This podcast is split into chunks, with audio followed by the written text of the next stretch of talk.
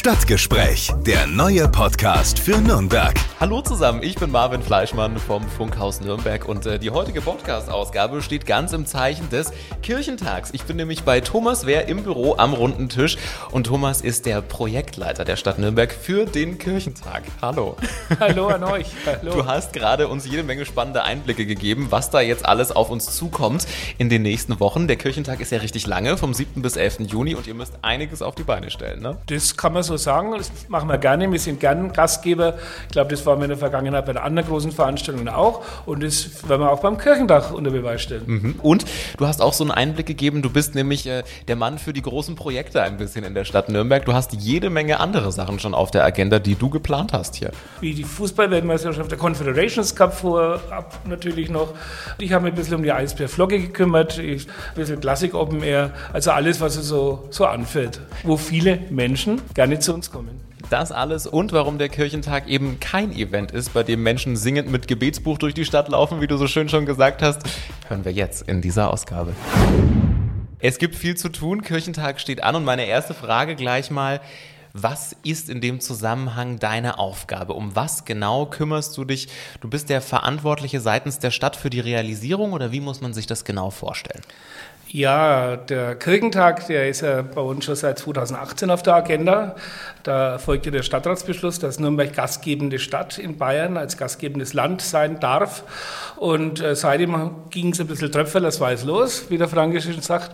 Und äh, ich bin praktisch derjenige, der zusammen mit ganz vielen anderen Kolleginnen und Kollegen aus der Stadtverwaltung äh, dem Kirchentag äh, ein bisschen hilft, äh, wenn es irgendwo Sand im Getriebe steckt als Projektleiter äh, natürlich jetzt letzte, das letzte halbe Jahr tatsächlich äh, wird es ein bisschen mehr an zeitlichem Aufwand. Aber wir sind diejenigen, die dazu beitragen, dass fremde Menschen in dieser Stadt, das Kirchentagsteam ist ja so wie ein Wanderzirkus, das aber ganz positiv ausgedrückt. Die gehen von Kirchentag zu Kirchentag immer wieder in eine andere Stadt, alle zwei Jahre findet der statt, der evangelische zumindest. Ähm, und dann sind die natürlich auf die Unterstützung der jeweiligen gastgebenden Städte angewiesen. Mhm. Jetzt hast du schon gesagt, Sand im Getriebe. Ich hoffe, es ist keiner im Getriebe und es läuft alles gut gerade. Gerade läuft, gerade ist, ist, ist immer ein bisschen ein, ein ganz feinkörniger Sand. Knirscht ein bisschen, knirscht ja. immer ein bisschen, klar. Aber äh, das ist eben auch äh, der Part, wo ich als Netzwerker in dieser Stadt äh, dafür Sorge tragen kann, dass es dann doch funktioniert. Ist man da auch ein bisschen aufgeregt, weil es ist ja schon ein, ein Riesending. Ne? Wie viele Menschen werden erwartet? Also der Kirchentag spricht offiziell von 100.000 mhm. Gästen, die ausschließlich den Kirchentag besuchen. Die setzen sich zusammen aus ungefähr 60.000 ähm, Tageskarten- äh, und Dauerkartenbesuchende, äh, aber natürlich auch Nürnbergerinnen und Nürnberger. Ich vergleiche es ein bisschen so mit der Blauen Nacht. Da ähm, kaufen nicht wirklich so viele Menschen ein Ticket, aber dadurch, dass die Kunstwerke im öffentlichen Raum frei zugänglich sind, zieht es natürlich auch Menschen an, die keine Karte haben. Und so wird es in Nürnberg auch sein, weil bei den Großkonzerten am Kornmarkt und am Hauptmarkt der Eintritt frei ist für jedermann und jeder Frau. Mhm. Jetzt klingt Kirchentag ja immer so, also ich glaube, viele haben es gar nicht so intensiv auf dem Schirm, weil sie denken, sie hören vielleicht Kirche und denken sich, ja, ist eigentlich so gar nicht mein Thema. Warum ist der Kirchentag bei uns in Nürnberg äh, trotzdem für alle eigentlich eine coole Sache? Es gilt wohl so ein bisschen die verbreitete Meinung, dass das eine Veranstaltung ist, wo Menschen singenderweise mit einem Gebetsbuch durch die Stadt laufen. Ja. Nein, das ist es nicht. Das ist es, das ist es definitiv nicht.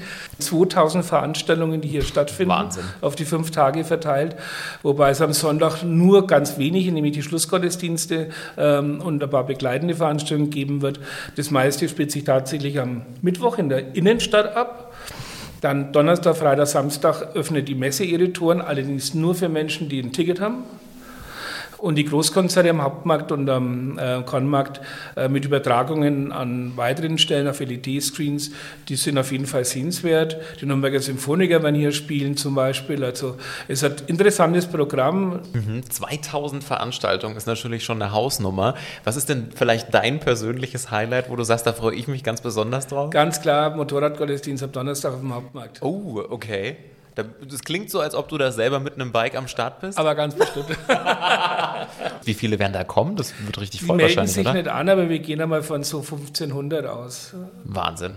So viele Menschen, die da in die Stadt kommen, äh, stellt, glaube ich, auch so ein bisschen logistischen Aufwand da, die alle unterzubringen. Die können ja mhm. jetzt nicht alle in Hotels gehen. Was hat sich die Stadt denn da einfallen lassen vielleicht? Ja, das ist traditionell, dass Kirchenlagsbesucher immer das Angebot erhalten, im Rahmen ihres, ihres Ticketkaufs ähm, einen Schlafplatz in einem Klassenzimmer zu bekommen. Also nicht in der Turnhalle, Aha. sondern tatsächlich in Schulen. Ja. In ähm, Nagel mir jetzt nicht genau fest, aber ich meine, wir haben 42 Schulen mhm. bereitgestellt in Nürnberg äh, und nochmal vier in Fürth.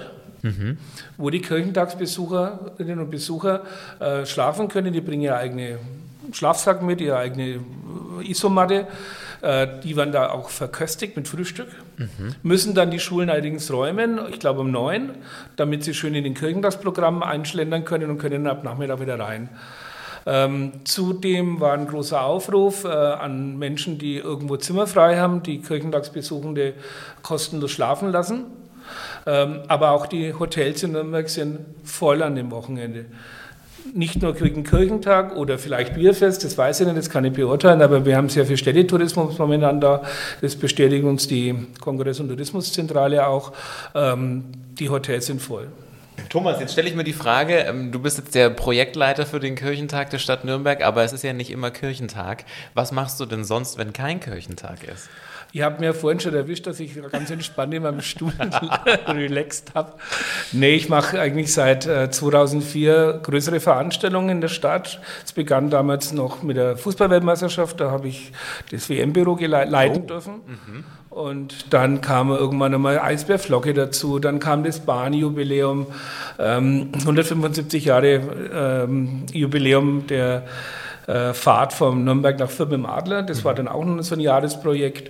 Äh, dann habe ich eine Zeit lang mich um das Classic Open Air im Geschäftsbereich des zweiten Bürgermeisterin gekümmert. Äh, ich war relativ viel im Austauschprogramm äh, vom ähm, Ministerium für internationale Entwicklungszusammenarbeit, habe da WM-Städte in Südafrika, in Brasilien beraten, auch in Russland, äh, Austragungsstädte der EU, in, in Kharkiv zum Beispiel als unsere Partnerstadt, äh, habe die praktisch beraten, wie man mit sportlichen Großveranstaltungen umgeht. Mhm, spannend.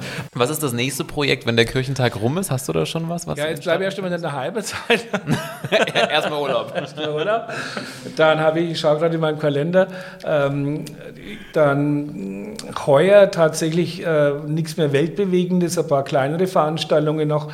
Äh, ich bin ja hier in einem Team beim Bürgermeisteramt, da fällt immer Arbeit an. Das größere äh, Projekt, was wir dann 2025 haben werden, ähm, ist das Deutsche Chorfest.